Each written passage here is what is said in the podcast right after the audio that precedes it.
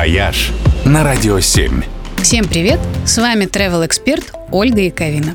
Бродить ночью по лесу в одиночестве – удовольствие сомнительное. А вот делать это в компании с профессиональным гидом – совсем другое дело. Такую уникальную возможность в России предлагают в двух заповедниках. Раньше это делал только Лапландский заповедник, расположенный на Кольском полуострове. Но тут есть один нюанс.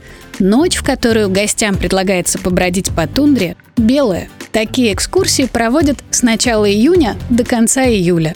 Гости могут погулять под полуночным солнцем, слушая рассказы о природе тундры, традициях и легендах саамских племен, слушая пение варгана у камней сейдов и устраивая на мшистых полянках пикники с чаем из таежных ягод и с карельскими пирожками-калитками. А вот на новой ночной экскурсии в Сихоте-Алинском заповеднике уже все по-настоящему. Черная ночь, фонарики, влажный и наполненный неведомыми голосами и шорохами приморский лес и тихое рычание невидимого амурского тигра.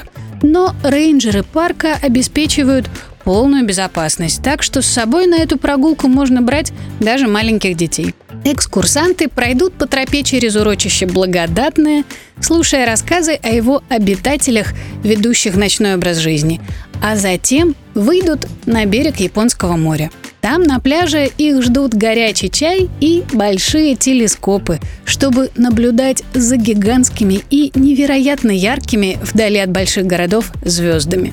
Такую экскурсию впервые провели в рамках акции «Ночь в музее», и ее участники пришли в такой восторг, что тур сделали постоянным. Он доступен в теплое время года.